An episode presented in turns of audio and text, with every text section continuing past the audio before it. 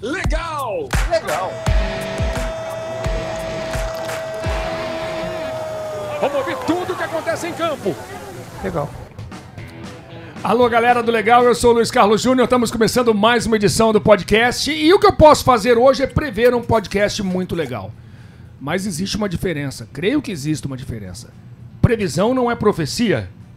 Lédio Carmona, o que você prevê? Fala vovô, Olha aí, vovô! Fala vovô. Tá, esse moleque aí. Eu encontrei com ele na saída aqui da, da, da, da empresa. Dei Deu um... uns cascudos nele? Não, não, não, não sou agressivo. Ah, que bom. É, Luiz, o que eu prevejo para hoje, a minha profecia é que teremos um grande programa, porque o nosso convidado é é chapa quente, cara, é muito inteligente, tem ótimas ideias, tem ótimo, ótimos ótimos debates, uma ótima hora de discussão pra gente, é altíssimo nível. Bom, nós estamos gravando por volta de 11h15 pelo horário de Brasília. O que eu posso prever é o seguinte: como ele tá na Itália, vai dar uma vontade de comer macarrão depois do podcast. Ou não? Eu prefiro tomar o vinho dele. Ah, tá bom. Aliás, ele é produtor, inclusive, inclusive ele é produtor. Nosso convidado é muito especial, como o Lédio já adiantou, é um cara que brilha no futebol mundial há pelo menos uns 15 anos. Hernanes, o profeta. Alô, Hernanes, obrigado pela sua participação conosco aqui no Legal.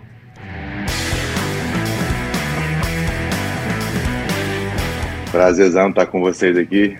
Lédio, Luiz, tamo junto. Vamos passar uma hora aí pra bater um papo legal. Não, depois, depois ainda vai ser aqui quatro e meia, por aí, então ainda é aquele aperitivo, aperitivo, a pasta mais tarde. A pasta é mais. Aliás, É só entrada, muito. né? É só entrada. Prime- primeiro, tem entrada, aí primeiro, primeiro prato, segundo prato, e aí vai, né? É, isso aí. É, um- é uma resenha interminável ao redor de uma boa mesa. É uma tradição italiana. É, ma- é, é mais de 90 minutos, né? Ah, sim, tem prorrogação, pênalti, vamos longe, É. né? Hernanes, pra começar, eu queria que você falasse sobre o status atual da sua carreira. Você tá analisando possibilidades, é isso? Isso, eu, na verdade, é, eu vim para cá de férias, né? Acabou, acabou a temporada do ano passado, estava no esporte, é, e tivemos as férias. é, me casei em dezembro, dia, né, dia 10, depois do de mel, eu indo para Itália ver meus filhos, que eles, é, do primeiro casamento, né, eles moram aqui com a mãe, e eu vim ver eles, passar aqui um tempo, 15 dias, depois eu deveria deveria retornar ao Brasil, é, pois o esporte tinha assim, demonstrado o interesse de, de continuar, de prorrogar o contrato, e, e eu estava estudando essa hipótese, é, mas quando cheguei aqui eu vi meus filhos e vi aqui a estrutura toda, né, fazia dois anos que eu não conseguia vir na Itália, que eu tenho além, como tu citou aí, né, produtor, eu tenho aqui a minha produção, minha minha vinícola, minha é, onde eu tenho a minha casa aqui em campanha na fazenda, né, com a produção de vinho, tem outro restaurante Torino, então fazia tempo que eu não conseguia vir por aqui, fazia tempo também que eu conseguia renovar meu permesso de soggiorno, que é o documento que eu posso entrar na Itália é, como extracomunitário, como estrangeiro, então, assim, tinha muitas coisas para fazer e para ver. E eu falei assim, eu preciso um pouco mais de tempo para resolver todas as situações. E, e, a princípio eu queria ficar mais um mês, mas depois eu é, me acostumei a ver as crianças todos os dias, levar na escola. É, e aí eu falei assim, poxa, é, não quero voltar mais ao Brasil não. Já são cinco anos longe né, dos filhos. Eu tenho quatro filhos, né? E os três estão ainda pequenos e estava perdendo um pouco da, da, dessa do crescimento deles, né? E eu é, hum, falei, não, eu vou ficar por aqui, não volto mais ao Brasil. E, e então, assim, as coisas foram acontecendo dessa, dessa maneira, né? E agora eu estou realmente analisando o que fazer. Mas o Hernandes, então você não volta a jogar no Brasil. Você não volta ao Brasil, não volta a jogar. Mas poderia jogar na Itália, por exemplo? Você, tá- você tem treinado? Você Sim. tem se, se preparado? Como é que tá? É, sim, eu é, se aparecer alguma coisa aqui, é, alguma coisa também que me motive, né? Me faça, é, me dê um pouco de motivação, um pouco de, de desafio, um pouco também. Eu, eu é, vou analisar com carinho, mas está tá difícil porque também agora esperar até a próxima, começar a próxima temporada, né? Vai ser, vai ser complicado. Eu tenho treinado aqui, mas nunca é a mesma coisa, né? Então nunca fiquei tanto tempo parado assim sem jogar. Então as condições, as condições realmente de, de, de, de poder jogar, de, é, de, voltar a jogar, é, estão se, se estreitando, vamos dizer assim, se complicando. Então, então dá para dizer, é, como diria o velho apresentador, você para ou continua? Então é aquela coisa, você está mais para parar do que para continuar, né? É, sim, para ser sincero, eu acho que é, é, só se realmente acontecer uma situação é, bem diferente, motivante, que eu, que eu continuarei. Então, acho que acho que é isso. Estou mais para é, para parar. Mais preparado do que para continuar. Muitos torcedores, Hernanes, mandaram mensagens aqui, torcedores do esporte, perguntando se haveria a possibilidade de você voltar para o esporte para jogar a Série B. Então, pelo visto, não, né? Eu, é difícil conseguir. É, porque o futebol me deu essa. É, é esse encurtamento mental de planejar minha vida. Eu não, não, não, consigo planejar minha vida mais do que duas semanas, entende? Então, é, eu vou pensar daqui a três meses, eu realmente não, não, não sei fazer isso, né? É, no, no, momento eu tô, eu tô aproveitando e tô esperando se algo vai acontecer de muito diferente. É, então, essa possibilidade de voltar para jogar a Série B é muito remota. E Hernanes, falando um pouquinho mais do esporte. Olhando em retrospecto, quando você sai do São Paulo para ir para o esporte, não parecia muito difícil prever o fim de ano do esporte, que o esporte já vinha num momento muito uhum. O que levou você a aceitar um convite no momento muito delicado do esporte? Na verdade, eu pensei mais em mim, é, para ser sincero. Eu pra terrinha? É, isso foi o passo sucessivo, porque primeiro assim, eu estava no São Paulo numa condição que eu falei assim, poxa, é, tá muito ruim aqui, eu não, tô, não tô feliz, pois eu, assim, é, como jogador, é, acho que todo mundo, todo jogador é, sente isso, uns mais, outros menos, mas eu só estou feliz se estou jogando, se estou fazendo parte, né, é, sendo protagonista, conseguindo ajudar, conseguindo contribuir para o clube, para o time, sendo importante. Então, coisa que eu não estava sendo e eu não estava feliz. É, e eu falei assim, ah, é, e ganhar um salário, ganhar um salário muito alto, né? Então sabia que os times talvez nem poderiam haver interesse devido é, ao salário que eu recebia. Então eu falei assim, ah, eu conversei com a diretoria e falei assim, ó, vamos rescindir porque desse jeito eu acho que é bom para vocês, bom para mim também, porque então esse foi o primeiro passo, né? E como eu te falei, eu sou muito instintivo, né? É, eu não estava pensando, ah, o que fazer, não. Eu só queria resolver aquela situação, queria é, não estava feliz e queria encontrar uma maneira de, de voltar a ser feliz, de voltar a sentir adrenalina, prazer, felicidade, né? E, e, é um paradoxo também, né? Porque você tá no São Paulo, no clube, assim, o clube que eu mais tenho carinho, o clube do coração, recebendo um salário que, assim, dos mais altos do Brasil, né? Você fala assim, como é que não tá feliz, né? Você vê como é que é. é não tá feliz por isso, né? Porque você não pode contribuir, não pode ajudar e você sente é, um desequilíbrio, né? De receber tanto e não poder doar. É, e... Mas enfim, então eu decidi conversa, ter essa conversa, eles aceitaram. Aí depois eu comecei a pensar o que, o que seria. E o esporte, quando apareceu, é, eu pensei assim, poxa, eu saí do São Paulo, minha casa por tanto tempo, é, onde eu gostaria de morar, de passar né, esses até o final do ano, né? É, onde, eu, onde é que eu gostaria de morar? E aí automaticamente veio a terrinha na minha terra, Recife, não joguei lá.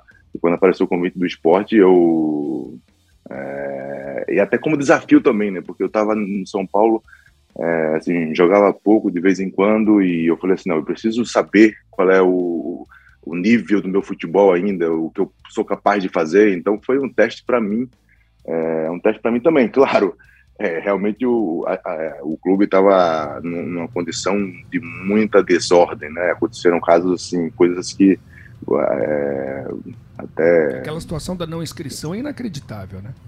É, foi algo. Então, isso mostra, esse é o reflexo, né, de como estava a administração do clube, mudança de presidente que assume depois vai embora, depois chega outro, depois vai embora de novo. Então, assim, era muito, realmente muita, muita bagunça, com um contexto muito desorganizado, mas, é, enfim, estava pelo desafio pessoal, por jogar na terrinha e por defender uma equipe de, de Recife, né, eu estava motivado a encarar esse desafio.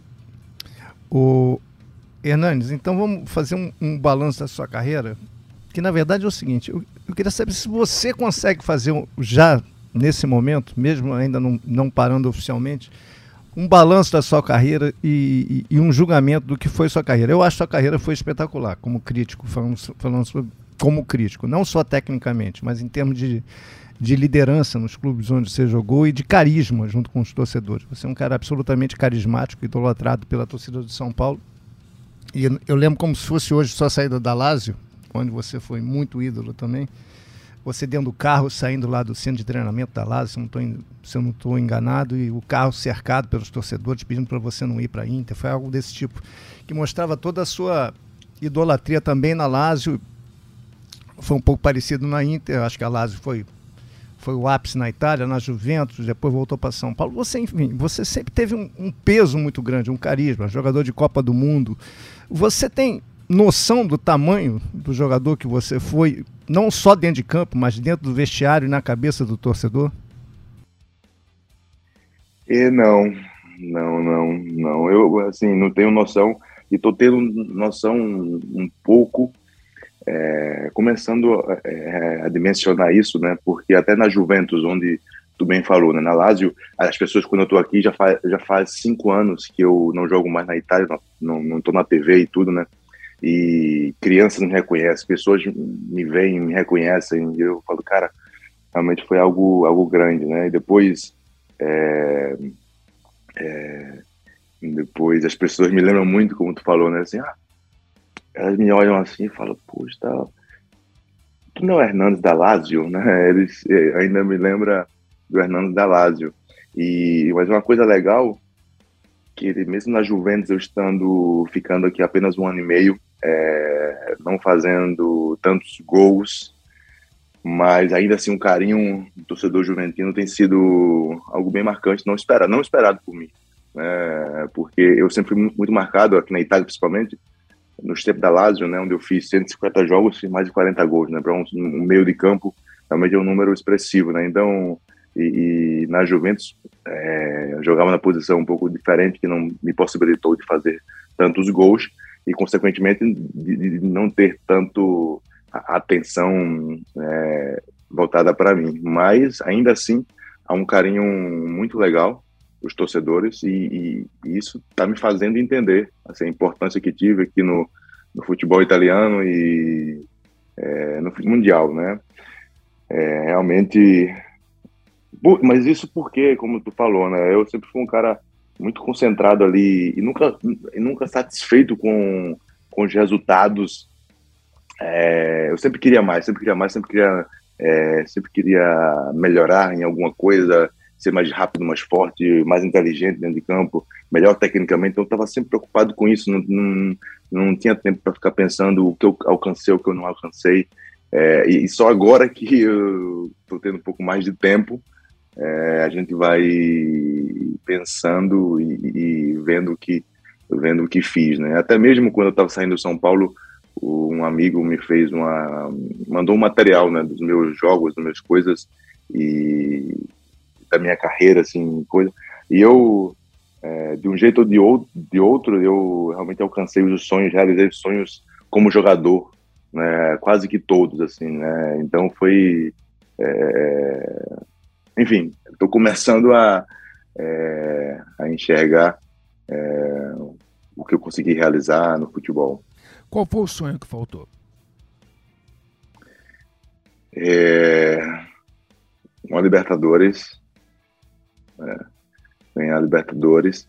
E tinha algo que eu sonhei muito, que fiquei realmente muito triste, frustrado, é, foi não ter ganhado o ouro olímpico. Era um objetivo que eu tinha. assim, porque eu, naquela época, quando eu joguei as Olimpíadas, o, é, eu, assim, quando eu comecei a ser jogador, eu sonhava mais com, a, com as Olimpíadas, por incrível que pareça, do que com, com a Copa do Mundo, né? É porque eu queria fazer algo inédito, né? Que o Brasil ainda não tinha, não tinha, não tinha realizado, que era né? ganhar, não tinha um ouro no futebol. Eu falei, pô, eu quero ganhar esse ouro, eu quero ganhar esse ouro. E a gente foi bronze em Pequim, e ali foi uma frustração grande. É, e depois também não ter uma Libertadores, né? É, com São Paulo também teria sido, teria sido mágico. Sonhava também com isso. O Hernandes, eu vou fazer uma pergunta para você que é meio complexa, eu tenho que fazer com calma para tentar me fazer entender. É, é mais em cima da sua última passagem pelo São Paulo e pelo esporte, não em, em termos do seu desempenho, sobre o que você observou. É, foi uma sua última passagem pelo Brasil, você pegou exatamente o momento atual, como como está o mundo do futebol mundial atualmente, principalmente no Brasil. Você acha que mudou muito o ambiente do futebol, o, o, o, o modus operandi do vestiário, os hábitos do, do, dos jogadores, até alguma postura em, em, comparação ao seu início de carreira? Tipo assim, uma coisa. Eu, na minha opinião, o futebol hoje, é, o futebol não, o mundo, mas o futebol é muito forte isso. As redes sociais ocupam muito espaço na cabeça de quem de quem está dentro do futebol. Ficou claro isso para você? Eu acho que o jogador, claro, evidentemente não são todos, mas tem muito jogador que pensa antes da, na estratégia do jogo, na estratégia do que, do que ele vai fazer nas redes sociais. Você, você percebeu isso ou você acha que é um exagero meu? É, eu percebi uma coisa que me incomodava, como eu te falei antes, né? Eu sempre estava é, desejoso, sempre muito focado em, em, ganhar, em ganhar, em ganhar. Tem até uma, uma, que no Brasil a gente tem o costume de antes do jogo, né, a gente fecha né, roda e geralmente o capitão fala alguma coisa. E foi muito legal aquela frase que veio no momento, né? Que eu falei, né? Eu não gosto de jogar futebol, eu gosto de ganhar futebol, né?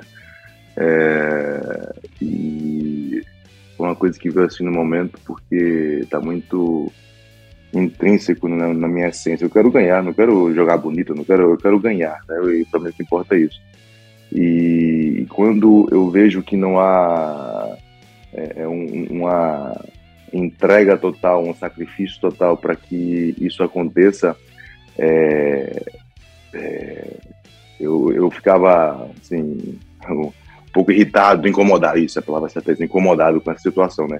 E hoje, com o negócio das redes sociais, a galera fica no, fica no, no, celular até ali uma hora antes do jogo, é, é, sei lá, uma hora e meia ali, é, no vestiário e, e, vendo essas coisas. Então, assim, eu, sabe, eu, eu, tenho uma máxima, uma máxima na minha vida que é assim, é, para ter sucesso, para ter vitória, para ser vitorioso, são duas coisas: 99% prática, treino, preparação e 1% de ensaio mental. É, então, quando, tá, quando eu vejo ali uma hora e meia, o cara vai jogar e o cara tá ali no, vendo na rede social, não sei o quê, para mim Pode ser que até o cara funcione de uma maneira diferente, né? Mas não foi assim que eu que eu estava acostumado a fazer e a ser, a me concentrar para um jogo, né? E então me dá essa sensação de, de realmente é, se ganhar ganhou, se não ganhar não ganhou. Então isso para mim era me incomodava muito, né? E talvez é uma mudança que teve. E talvez está todo mundo fazendo isso, né? Então vira uma coisa normal, né? É, é, é mas é uma coisa que realmente mudou. Hoje é, é, você vai até ali, antes de entrar em campo, tá preocupado ali em fazer, não sei o quê.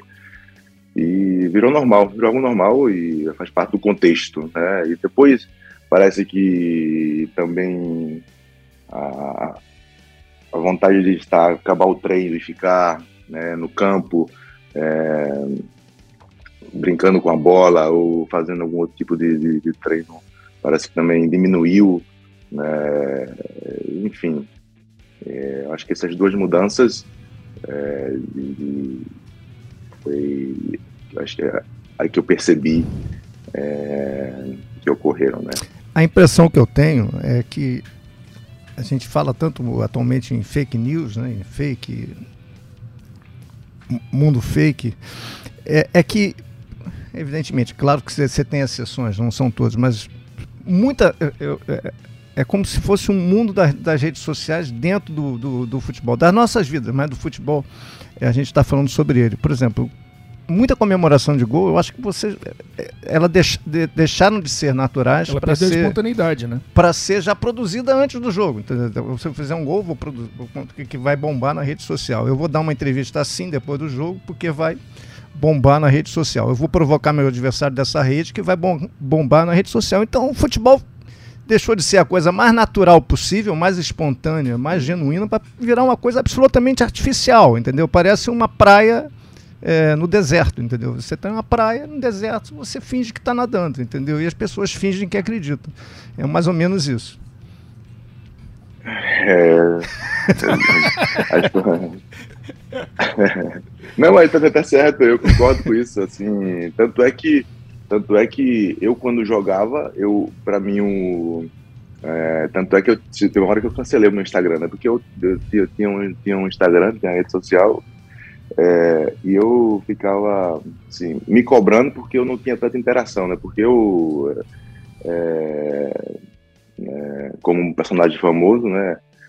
É, sentia necessidade também de expor ali para os fãs, né? Para as pessoas que gostam, só que eu, ao mesmo tempo, eu não queria né, me expor tanto, nem fazer tanto, porque realmente, como tu falou, né? Ou você, para mim, né? Ou você vive, ou você. Você posta. Ou né? você. Vida, vida, é, ou você posta, né? Então, é, fazer as duas coisas. É, hoje que eu tô com tempo, eu tô mais ativo nas redes sociais. Hoje eu tenho tempo para fazer essas coisas, né? Então, é, tanto é que eu voltei pro Instagram, mas eu tinha cancelado porque realmente era um peso para mim. E é o que tu falou. É, não. Então tem que. É legal, é legal, com certeza, né? É, é como você falar dos juros compostos, né? É legal? É legal se você tiver com o dinheiro ali crescendo, mas se tiver com a dívida, ele te ferra, né? Então, tudo. é. É a ferramenta que você tem na mão saber como usar. Então, com, com equilíbrio, tudo, e não perdendo o bom senso, não, não perdendo o que tu falou, a mais. É, coisa mais importante, é a espontaneidade. É, é a coisa que eu valorizo muito isso, né? Porque se você viver uma vida sempre planejando, pensando, é, eu, não, eu, eu, costumo dizer que eu, eu faço e depois eu penso. Eu sou muito instintivo, né? Então, é, enfim, e só tem que ter um pouco mais de equilíbrio, eu acho, talvez. Hernanes, quando você falou que você queria chutar melhor, correr mais, pensar melhor em campo, isso me passa uma clara é, conotação de, de, de, profissionalismo, de entrega, de, de tentar se aprimorar sempre. Falta esse profissionalismo hoje ao futebol brasileiro? Em relação a quando você começou lá no São Paulo, o menino Hernanes via companheiros mais profissionais do que os atuais? Acho que é a palavra assim que é mais profissional, né? Eu eu aqui era obcecado, né? É, porque é, eu era muito obcecado porque, como eu falei, de alguns sonhos, né, que eu realizei quase todos, praticamente todos, mas de maneira diferente. Eu, eu sonhava em ser o melhor jogador do mundo, né? Eu queria, eu jogava para ser o melhor do mundo mesmo, né? Então eu dizia assim, não, eu preciso ser mais rápido, preciso ser melhor, preciso né, ser mais inteligente. Então, desde muito cedo, né, desde meus 15, 16 anos, essa, a, a turma na base tem muita, muita história minha, né? Porque eu fazia uns treinos um pouco maluco, né? Com olho fechado, e jogava basquete com o pé. Então eu fazia muita coisa, sim, mas tudo é, já pensando, não, eu preciso fazer algo diferente, eu preciso é, ser melhor do que os caras em alguma coisa. Então.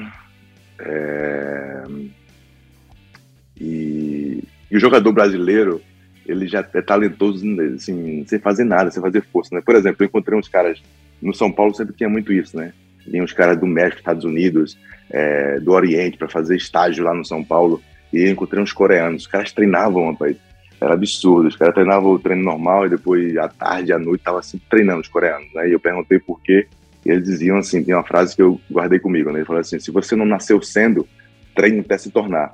Então, é, esse, esse, lema, né, eu levei comigo muito, né? E, e eu não, assim, eu para ser o melhor do mundo, eu não, não achava que eu tinha é, os dotes necessários, né? Então eu precisava treinar. Então é por isso que eu treinava muito, né? É, mas aí é o ponto mais uma vez, não é que os caras são menos profissionais, é que parece que se tem menos ambição.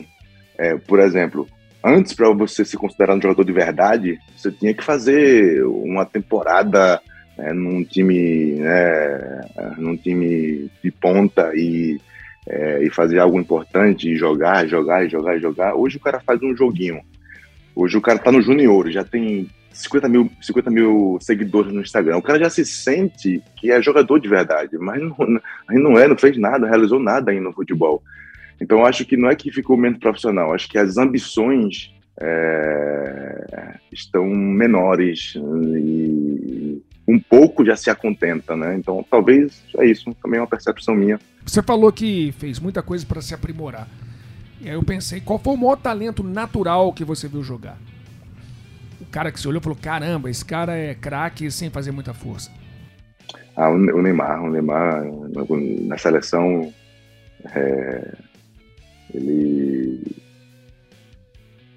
eu achava ele assim, gênio em cima da conta. É, as coisas que ele fazia de, de, de instinto, algo. E até eu brincava com ele, às vezes eu, via um vídeo, alguma coisa, eu mandava uma mensagem, perguntava, pô, como é que tu pensou nisso aí? Como é que tu fez isso, né? Foi, né?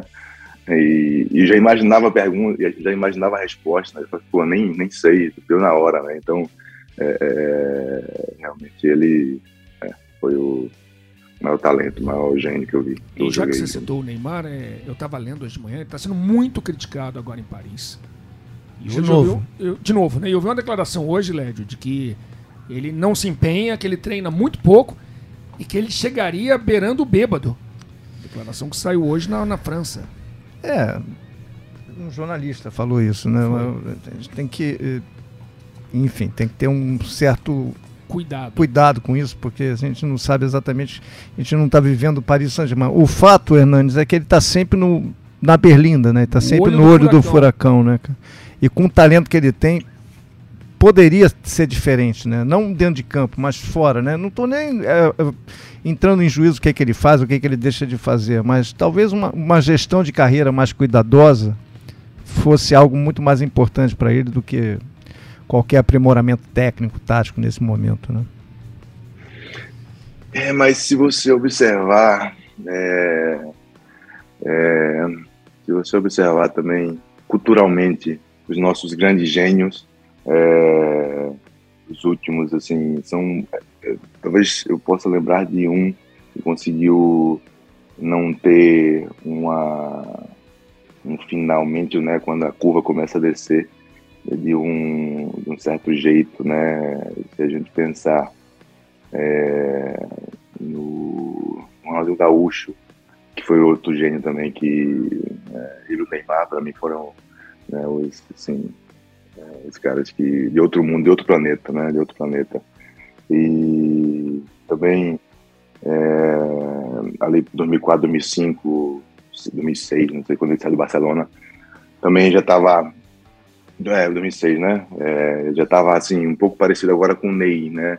É, o até mesmo o Ronaldo Fenômeno. Então, ou seja, é a cultura nossa, né? A nossa cultura, a gente, a gente culturalmente, como brasileiros e como jogador de futebol, é, é o nosso, é, o, é a nossa, é a nossa força e ao mesmo tempo é o nosso ponto fraco, né? Porque como eu falei, nós somos muito criativos, instintivos, porque a gente vem da rua, a gente não aprendeu a jogar futebol na escolinha com o treinador falando que na Itália você vai na escolinha e os caras desde 8 anos, 9 anos já estão lá aprendendo para a bola e faz isso, faz aquilo. No Brasil a gente joga bola, então é, a gente fez tudo sozinho, né? E no mesmo tempo, é, ao mesmo tempo, isso lá no futuro vai faltar, né? Como tu falou, tem gestão de carreira, mas a gente está acostumado com isso, não está acostumado e até mesmo não quer, né? A gente não quer ninguém falando o que a gente tem que fazer ou não. Então é, é muito cultural e então, enfim, é nosso ponto forte, porque quando você vai aqui na Itália, os caras são tudo burocráticos, robô aqui na, na Europa em, em geral.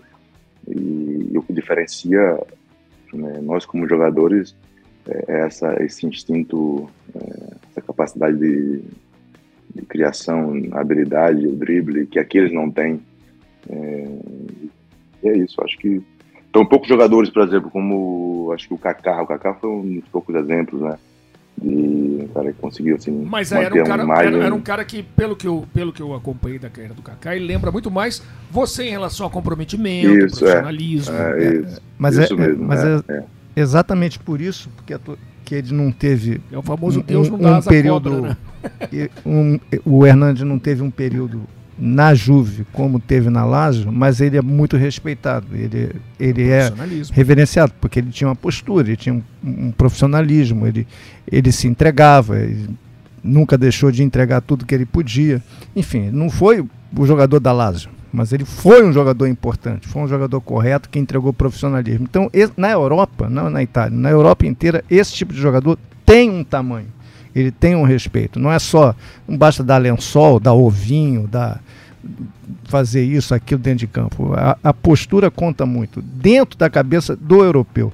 Mas, Hernanes, eu queria te perguntar: você tem acompanhado o futebol brasileiro, futebol internacional? Evidente, imagino que sim, né? O, o, brasileiro, pouco, cara. O brasileiro, pouco. Porque nosso fuso horário é muito complicado. Então eu vejo, consigo ver só os resultados. Uhum. É, uma briguinha aqui, outra ali. Mas é. uma confusão aqui, mas, o que mas... mas o que eu vou te perguntar é tranquilo. É, você tem acompanhado que a gente vai começar a Série A, se o Inter não demitir o técnico dele amanhã depois do Grenal, que tem chance, é, que é o Alexandre Medina, o uruguaio. A gente vai começar a Série A com oito técnicos estrangeiros e um na Série B do Cruzeiro.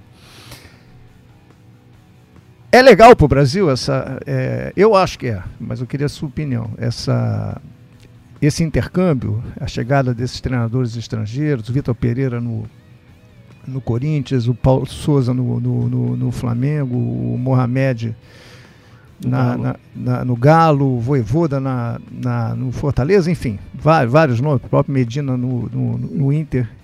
Como é que você imagina isso? É bom para o futebol brasileiro? Eu acho ótimo. Queria saber a sua opinião. Eu, eu acho, eu acho, eu acho também, e a gente, é, eu acho também que, sim, tudo tem o pró e o contra, né?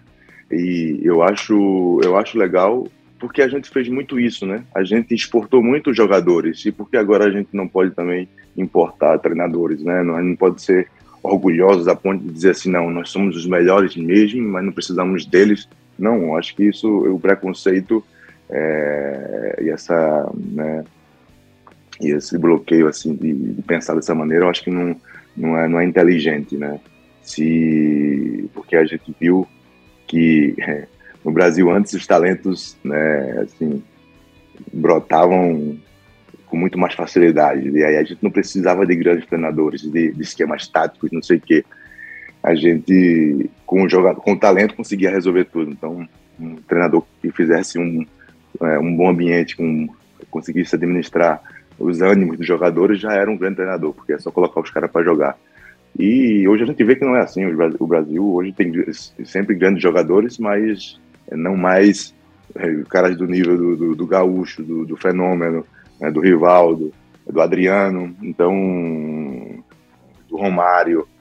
E antes acontecia com muito mais facilidade essas, essas situações. E, e, o futebol está muito mais físico. É, então, com um esquema tático, você consegue anular é, então, eu acho que é importante, assim, o que eu não acho só importante, eu, eu, acho que é legal, o intercâmbio sim, a mistura sim, aprender com os caras sim, é, mas o, o, o, que eu tenho que só tomar cuidado é porque, assim, porque, é, não, também é natural, né, porque o, o esporte não deixa de, de, de ser é, feito por seres humanos, né, e a gente tem uma tendência muito forte de seguir o trend, né, de, de modismo, né, de, de na modinha do coisa, né. E eu costumo dizer uma frase que eu sempre falava entre amigos, mas eu antes eu não falava porque talvez ia soar um pouco ofensivo, né, mas hoje eu aprendi como dizer de uma maneira melhor. Eu dizia assim entre amigos, eu falava que o Guardiola ele é, ele arruinou com o futebol. é, só que hoje aprendi a dizer, não, não foi o Guardiola que arruinou com o futebol, foi a vontade da galera de querer imitar o Guardiola que está arruinando com o futebol, né? Porque hoje, é, por exemplo, PSG, os caras investem milhões fazendo coisa e hoje não passa, é, os caras saíram da Champions porque o goleiro foi querer é, Sair jogando. tocar essa bendita, sair jogando, é, mas chuta essa bola para frente, assim. Dá uma bicuda. Então me dá uma agonia, dá uma bicuda nessa bola. Tira daí. Então, é, essa coisa de todo mundo agora querer sair jogando de trás, não sei o que, deixa isso para quando você tiver com um time com o Xavi, com o Iniesta, com o Messi, no auge das suas carreiras, com o Daniel Alves, com o Mascherano, com, com o Piquet, com, é, com o Stekelenburg, mas então, essa, essa, essas modinha de querer imitar, né? Porque agora um treinador do estrangeiro é, veio e ganhou, ah, vamos, tudo estrangeiros. Então, eu acho que é legal tudo, mas a gente tem que ter, sabe, é, discernimento das coisas e não fazer somente porque é moda, porque deu certo ali.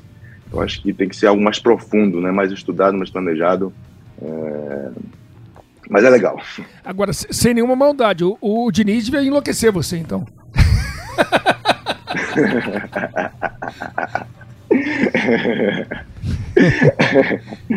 Olha, é, e, e, aqui, aqui tá o paradoxo. Ele realmente eu não concordava, tanto é que quando ele chegou, eu assim passei ali uns meses que eu não não conseguia é, não conseguia né, dar liga com ele, né, no sentido do jogo mesmo. Mas ele, como pessoa, uma pessoa espetacular. Então, o que eu não estava de acordo com ele é, dentro de campo, porque assim, como eu te falei, né, eu sou um cara, eu sou um cara instintivo, criativo. Então, quando o, o treinador vem para mim e fala assim, ó, você tem que fazer isso, tem que tocar aqui, tem que tocar ali, eu falo assim, não, é, é, eu preciso de liberdade, eu preciso de liberdade, eu preciso de liberdade, né? E, e então, mas a gente teve um bom relacionamento porque ele tinha de sobra o que faltava nos outros caras, né? Porque assim, eu sempre dizia, pô, treinador, eu nunca tive, nunca fui de conversar com o treinador, porque é, é, o treinador também ele tem que ser tudo, né? É, tem que ser um professor, tem que ser um sociólogo, tem que entender, saber como conversar com, com a pessoa. E às vezes treinadores eles não tinham esse trejeito de saber conversar, de saber dialogar. É, é algo muito ditatorial ainda, né? E, e, o Diniz não, o Diniz não era assim. Ele é um cara que tinha artimanha, sabia conversar, sabia falar, explicar. Então, de maneira que eu não concordava com o jeito de jogar, mas eu gostava, porque ele foi é, mais um paradoxo, né? Um dos melhores que eu tive, assim, que eu aprendi de futebol de verdade, assim, porque taticamente ele me ensinou muita coisa. Mas tinha esse ponto que eu acho que o futebol não é tática. A tática ela te ajuda, mas o futebol é, é, é, é criatividade, é, é, poder de decisão do jogador. O jogador tem que saber decidir. Né? O, né, o treinador tem que te ajudar ali, dar algumas ferramentas.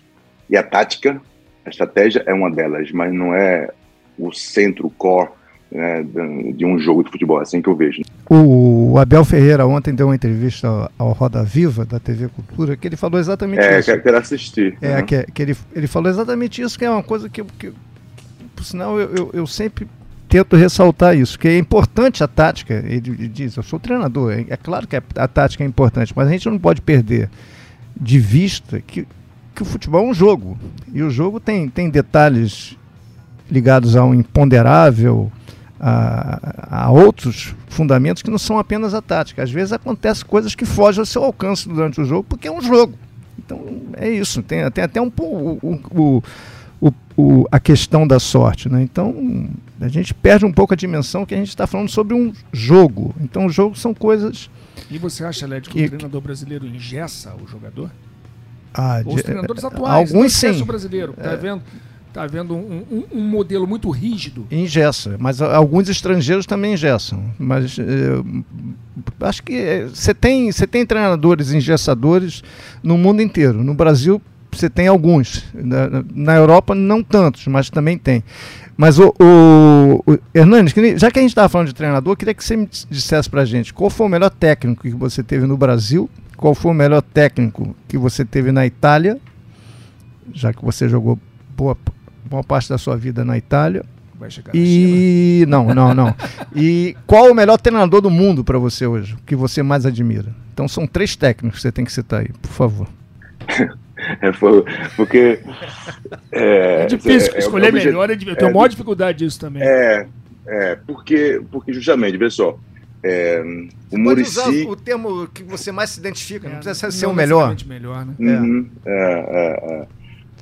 É, Vê só, é, os três no Brasil que eu mais me identifiquei é, foi o Murici porque ganhamos tudo, né? E é, ele era muito objetivo, então é, sabia ganhar. Esse era o ponto, ele sabia ganhar. É, depois vem o, o, o Diniz, como eu falei, apesar de eu não perceber, é, ele, eu aprendi muito com ele sobre futebol, né? Porque ele era muito tático, muito estratégico, então realmente você aprende, né? É, e eu aprendi, então foi é, também um grande treinador. E depois, o, no esporte agora, você vê, a gente foi rebaixado, mas foi o treinador que eu tive mais empatia, que o cara é, era, ele sabia cobrar, mas ao mesmo tempo é, te conversava, te dava abertura, ele conseguia ter um equilíbrio muito bacana sobre isso, taticamente também é, fazia ali algo interessante, mas sem extrapolar. Então, na medida, né, o Florentino, o Gustavo Florentino, é, eu achei ele um grande treinador e tivemos muita, muita empatia. É, no Brasil, eu diria esses três que é, né, me marcaram nesses três pontos que eu acabei de citar. Depois, é, na Itália, é, o Alegre, é, e o, Uhum. a Juventus, né? E para mim o melhor hoje é o Klopp. Perfeito. Boa. Você, você pensa em ser treinador? É engraçado. Até os 30, 32, eu dizia assim, não quero mais nem né, cavacatuça, vamos dizer assim. E, e depois eu comecei a falar assim, por que não? Né? Por que não? Por que não? É, aí comecei a pensar, e, mas agora que eu assim, tô chegando realmente ao fim né, da minha carreira como jogador, eu comecei a pensar mais e perguntar e tal, e quase assim aboli de uma vez toda a ideia, né?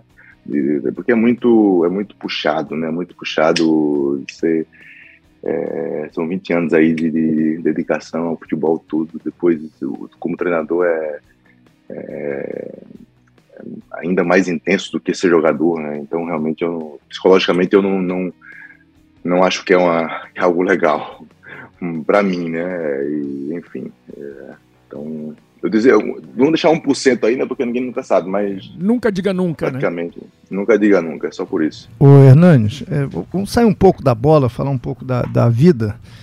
É, é que, como é que ficou a sua cabeça é, o- o cidadão Hernandes, o, o homem Hernandes, nesse, nesses últimos anos, com pandemia, agora com, com a guerra na Ucrânia, com toda essa, essa essas imagens terríveis, esses momentos terríveis que a gente está vivendo, como é que você se posiciona em relação a isso, entendeu? Questões também políticas no Brasil, eleições esse ano.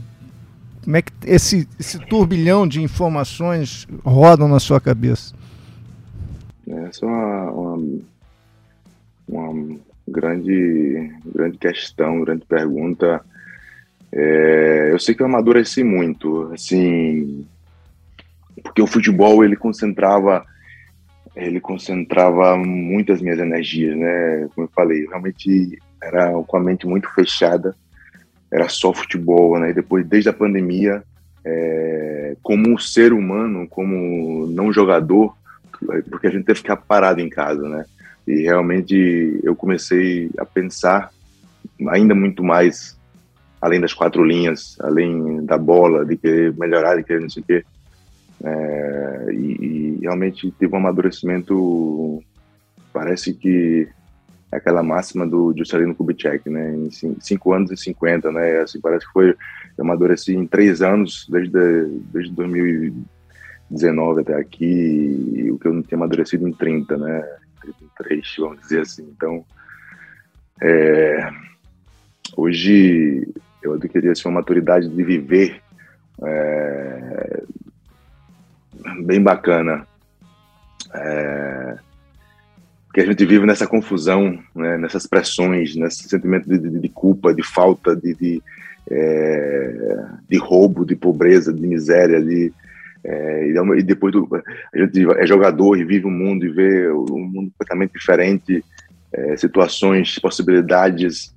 Então, cara, não é fácil você é, encontrar né, a paz com essas coisas.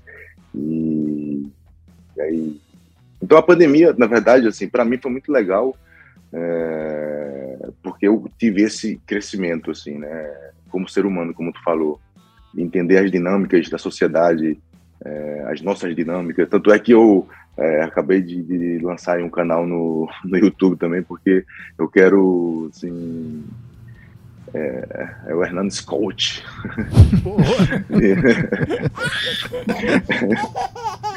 é, sei lá, de. Porque foi um processo muito legal. O futebol amadu... nos amadurece muito rápido, né? Você vive assim, anos muito intensos, de muitas pressões, é, e você realmente amadurece bem. Então, eu quero transmitir um pouco desse conhecimento que adquiri, é, do autoconhecimento mesmo. E então é um período realmente que eu vejo que a humanidade é, talvez é uma mudança de era, né? Na verdade, é, e, e, parece que a pandemia parece que até parece que sem querer ser um conspiracionista, parece que até foi feito de propósito tudo isso, né, para que o mundo tivesse fosse levado para as pessoas fossem levado para essa essa pegada, né, do, do mundo digital. Então parece que tem uma mente por trás aí que está bolando. Assim, é tão é, é tão lógico se você pensar as, é, as eras da humanidade, né, o latifundiário, depois a industrial é, e tal, e agora entrando no mundo digital, parece que é, é assim é uma crescente tão lógica que parece que a pandemia, tudo isso foi feito de propósito, né? Então, é umas viagens muito. é... Então, você, acho, que assim, a gente, é um momento que a gente tem que pensar sobre tudo é, e não perder é, a nossa é, coisa mais importante como ser humano, que é a empatia, porque eu acho que isso que vai, é o que vai faltar daqui para frente, né? Cada vez as pessoas se distanciando mais, cada vez do mundo virtual, como a gente falou antes, mundo superficial, tomando conta da nossa vida que essa é uma característica que vai ser escassa, né? É, a empatia, né? O ser humano de verdade, o é, vai ser uma habilidade que vai faltar, a empatia, o ser, ser humano. As pessoas estão indo muito pro, pro digital, pro, pro tudo, então um momento delicado da humanidade, né? Um momento delicado e. É, enfim, acho que a princípio é isso que eu diria. Mas isso aí é um, é um detalhe, é uma palavra-chave, né? Que, que, que, falta muito hoje em dia, né, cara? Empatia. É, é, não é. É difícil. É difícil você combinar isso com a maioria. Não, tá, não tem sido muito fácil, né, Luiz? É verdade. Cada um por si, né? Agora, deixa eu, vamos fazer uma pergunta agora mais leve para o Hernandes. Só, só, só dou. Só, dou só, só, só dá. Só dou pesada para ele. Vamos, Dá uma levinha agora, vai. Vamos falar de vinhos, Hernandes. Vinhos? Não, antes dos vinhos. Vamos, vamos falar de vinhos. Antes dos vinhos, que eu sou o cara, eu sou um cara do, do, do refrigerante zero. Hernandes, de onde. Explica, explica de onde veio o profeta. Relembra pra gente. É, nasceu é, porque quando andava entre. Assim, nasce muito antes disso, né? Porque eu, quando. Antes de jogar, eu assistia os jogos, acompanhava, né? E via as entrevistas no final do jogo, entrevista depois de jogo e tal. E as perguntas eram sempre as mesmas, as respostas sempre as mesmas. É, e tudo e tudo ok, né? Porque assim é sempre um jogo de futebol que é, é, acontece mais ou menos as mesmas coisas. Então, enfim, e isso me incomodava muito, né? E eu, quando me tornei um jogador, eu... mas de maneira espontânea e natural, não, não pensada, porque era a maneira que eu era mesmo, né? De, assim, de, ser, de, de gostar de ser um cara é, lia muito, é, estudava muito, gostava de e, sempre tentei pensar de maneira diferente e tal. Então vinha natural de falar coisas diferentes, é, né? diferentes e é, e não me importava muito se o cara pensar que eu batia bem das bolas ou não, das, dos botões, né? Enfim, eu Então, surge daí que eu é, começo a dar entrevistas de maneira um pouco diferente e, e o Thiago Life, que tinha na, na, época uma vinheta, né, uma vinheta, é, ele criou essa vinheta e que ele disse que ia fazer, né, Hernandes o filósofo, e aí passou a incumbência para um colega dele de redação a colocar o título na vinheta. E aí parece que é, o cara ou tava assim, tava muito tarde, ou o cara tava meio chapado, ou e aí trocou. Ou com muito sono. Aí trocou Hernandes o Profeta.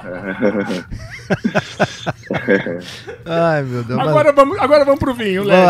Agradecemos, agradecemos o surgimento do Profeta. É, o Profeta que, é bom demais. Que, na verdade a gente não aguenta mais fazer as mesmas perguntas e as mesmas respostas. respostas. É um é, fator interessante mesmo. Mas é, é isso.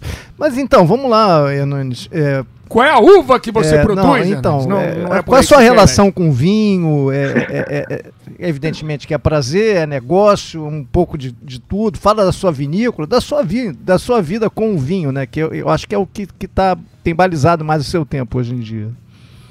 Isso, aí você vê, você me faz uma pergunta dessa e eu respondo de maneira não é artística, né? Que eu isso surgiu numa entrevista que o cara me fez essa pergunta e eu falei assim, pô, o vinho para mim ele representa o que a maçã é, significa pro, pro Isaac Newton, né? Eles dizem que quando a maçã cai na cabeça dele, ele faz a pergunta, ele desperta, né? O, uhum. o, o despertar, por que cai? Né? Aí ele foi e, e começa e começa a bolar todas as teorias deles, né? As leis. E, e o vinho foi isso, cara, porque eu cheguei aqui na Itália, tinha 25 anos e eu não tomava, não sabia o que era vinho, nem. É, ia ter, tinha até um preconceito porque achava que eu, de Recife, era, minha vida era tomar suco, né? Suco da fruta, de cajado, laranja, é, fresco, de abacaxi, acerola. Então, minha vida era suco, né? E aí, de muito longe, assim, eu via falar de vinho, eu falava assim, pô, os caras estragaram o vinho, pega o suco da uva e coloca álcool dentro, né? Eu achava que era algo industrializado, entende? E tinha preconceito, né? É, e, e aí vem depois a religião por cima, né? É, com um entendimento um pouco distorcido, a interpretação errada, e fala assim, não, não pode é, tomar vinho, não pode não sei o quê. Então, essa soma de coisas é, fazia que eu mantinha um pouco é, é, distante o vinho, né? Não sabia o que era. E cheguei aqui, a primeira descoberta que eu, é, que eu, que eu fiz foi assim, porque aqui onde você vai não tem a Coca Zero, mas tem uma garrafa de vinho, taça de vinho, né? Porque uma refeição aqui tem que ser feita é um almoço onde já está com uma taça de vinho, não existe o vinho suco da casa, O vinho da casa eventualmente é mais barato do que um refrigerante, né? Sim, sim, sim, sim. Quer dizer, eu nem, eu nem sei o preço do refrigerante, porque eu não tomo refrigerante, né? Então eu nem sei quanto é que custa um refrigerante. Mas sim, uma, ta uma taça é, custa aí por volta de uns mais, 4, 5 euros. Isso. Acho que pode custar até menos. Mas então, quando. Aí você vai jantar na casa de alguém, né? E você vê o vinho, não tem suco de fruta no restaurante também.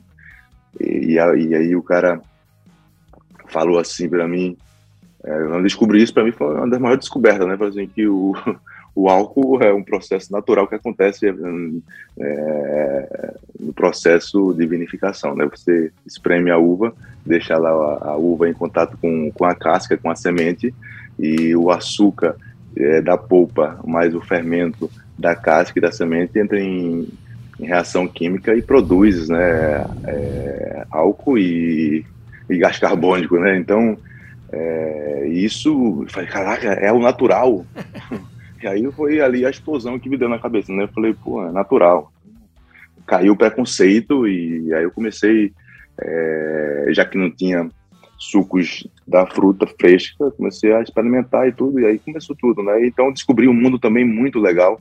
É, junto com isso, é, o mundo da gastronomia, da que, que eu também não dava muita importância é, a alimentação, assim, comia muito, assim, sem, sem prestar atenção, né? Você e, gosta de alta, gastro, e, alta gastronomia ou, ou, a gastronomia italiana sim, mais tradicional?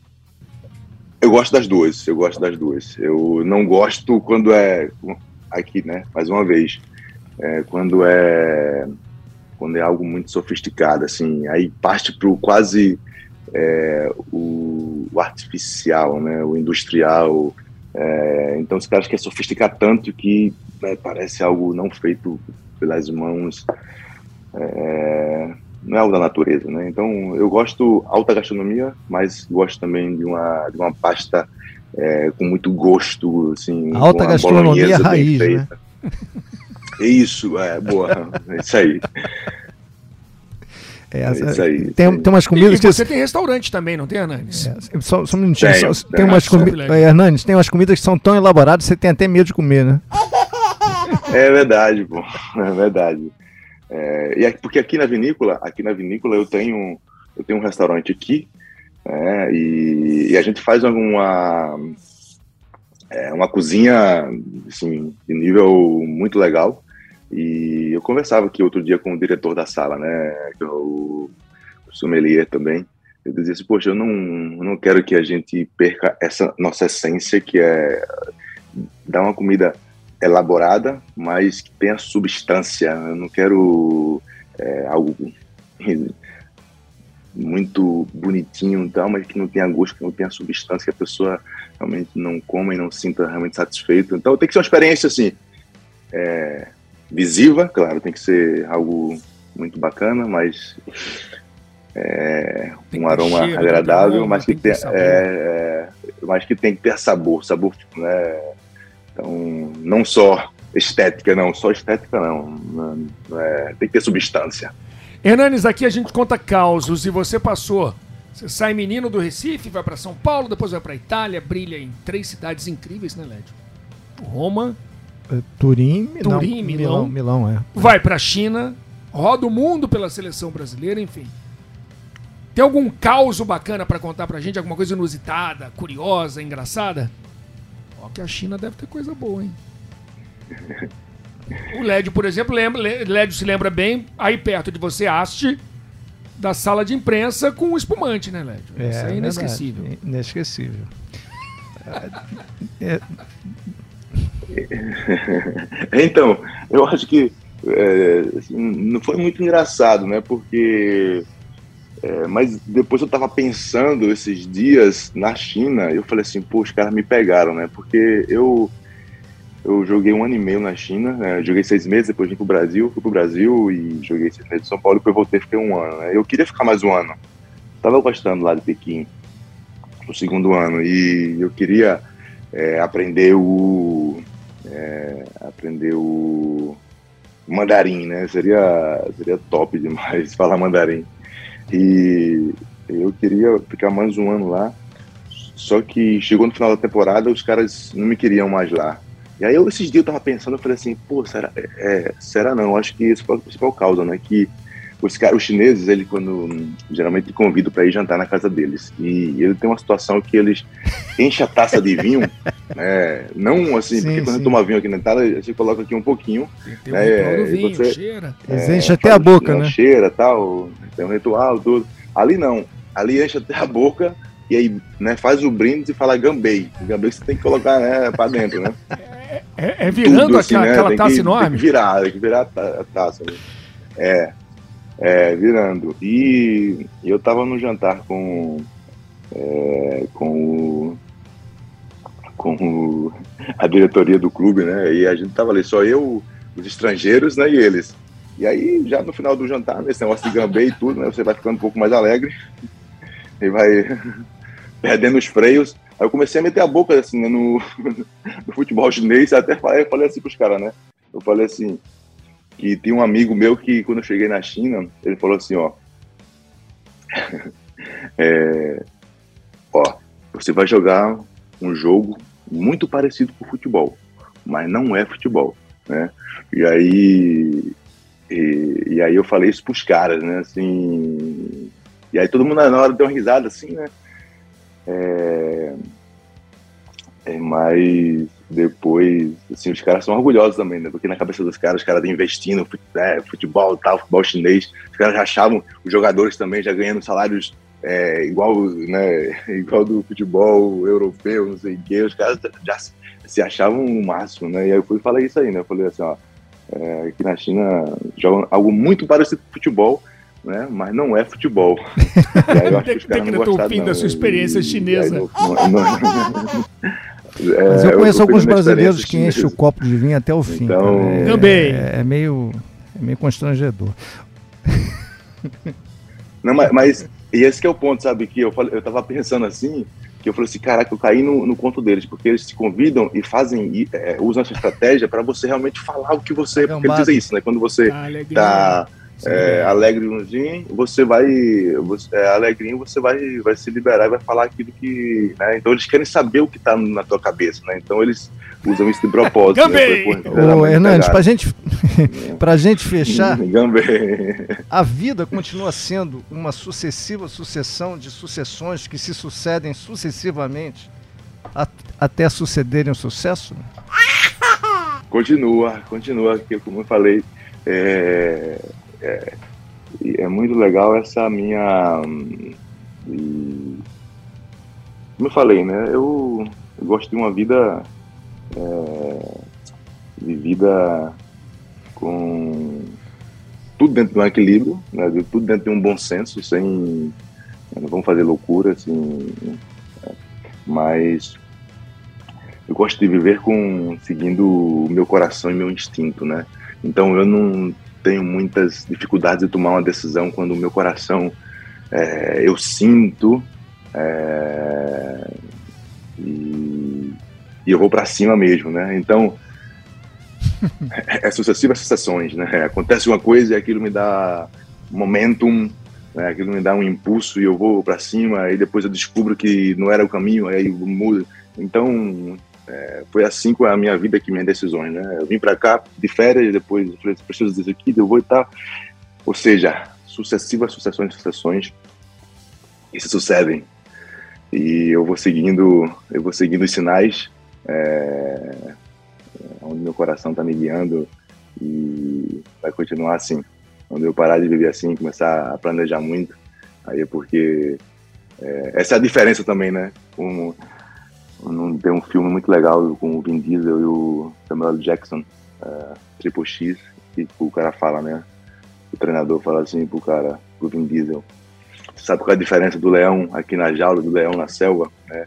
É, porque aqui o leão na jaula, ele perdeu o instinto dele, né? O, é, é, ele tem a comida ali, ele come não sei quantos quilos de carne, mas perdeu o instinto, tiraram, tiraram a vida do leão, né? Tá enjaulado. Então, o leão tem que estar na selva. É, e é isso que eu, é, que eu gosto de sentir. Estou na selva, vou para cima e as coisas vão, vão acontecendo, os caminhos vão se abrindo, ou vão se fechando e a gente vai tomando suas direções.